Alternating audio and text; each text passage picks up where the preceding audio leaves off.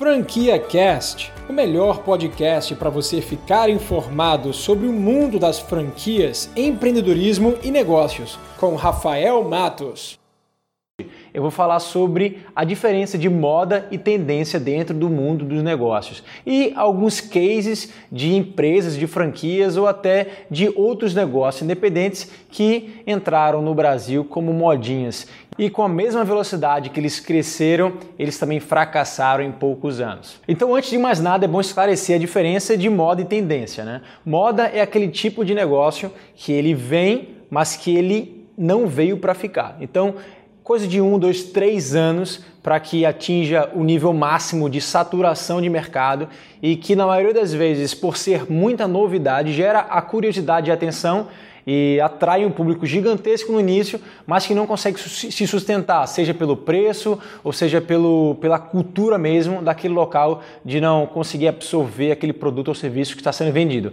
Então, em poucos anos, esse tipo de negócio fracassa. Né? Isso é a moda. Tendência é o contrário. Tendência é aquele tipo de coisa que entra e faz parte da cultura daquele negócio a partir do momento que ele, que ele penetra é, naquela região, naquele país. Então, as tendências são as modas que ficam e perduram, né? Então passam anos e anos tendo sucesso. A gente teve três grandes, grandes modinhas e febres que aconteceram ultimamente no Brasil. A primeira delas é o iogurte congelado, chamado frozen yogurt, nos Estados Unidos. Né? Essa é um tipo de, esse foi um tipo de negócio que veio lá do mercado norte-americano e que ao chegar no Brasil foi uma febre gigantesca, né? A gente presenciou nos dois primeiros anos desses negócios é, diversas unidades no mesmo ponto, no mesmo shopping. A gente chegava em um shopping que é, em um só local, em uma só praça, tinham duas ou três opções de, de frozen yogurts e diversas marcas também, né? não só uma.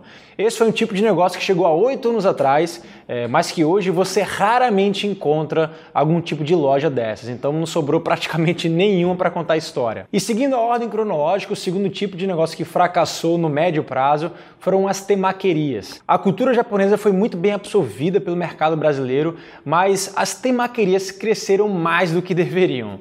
É, são produtos incríveis, hoje ainda existem diversas temaquerias, mas acabou que pela febre, pelo boom, que se não me engano aconteceu em 2008, é, foram abertas muito mais temaquerias do que o mercado conseguiria absorver. Então, por conta disso, é, nesses últimos anos a gente viu quebra-quebra grande aí né, nessas marcas e inclusive grandes marcas quebrando. E a mais recente de todas elas foram as paletas mexicanas. Febre do verão brasileiro.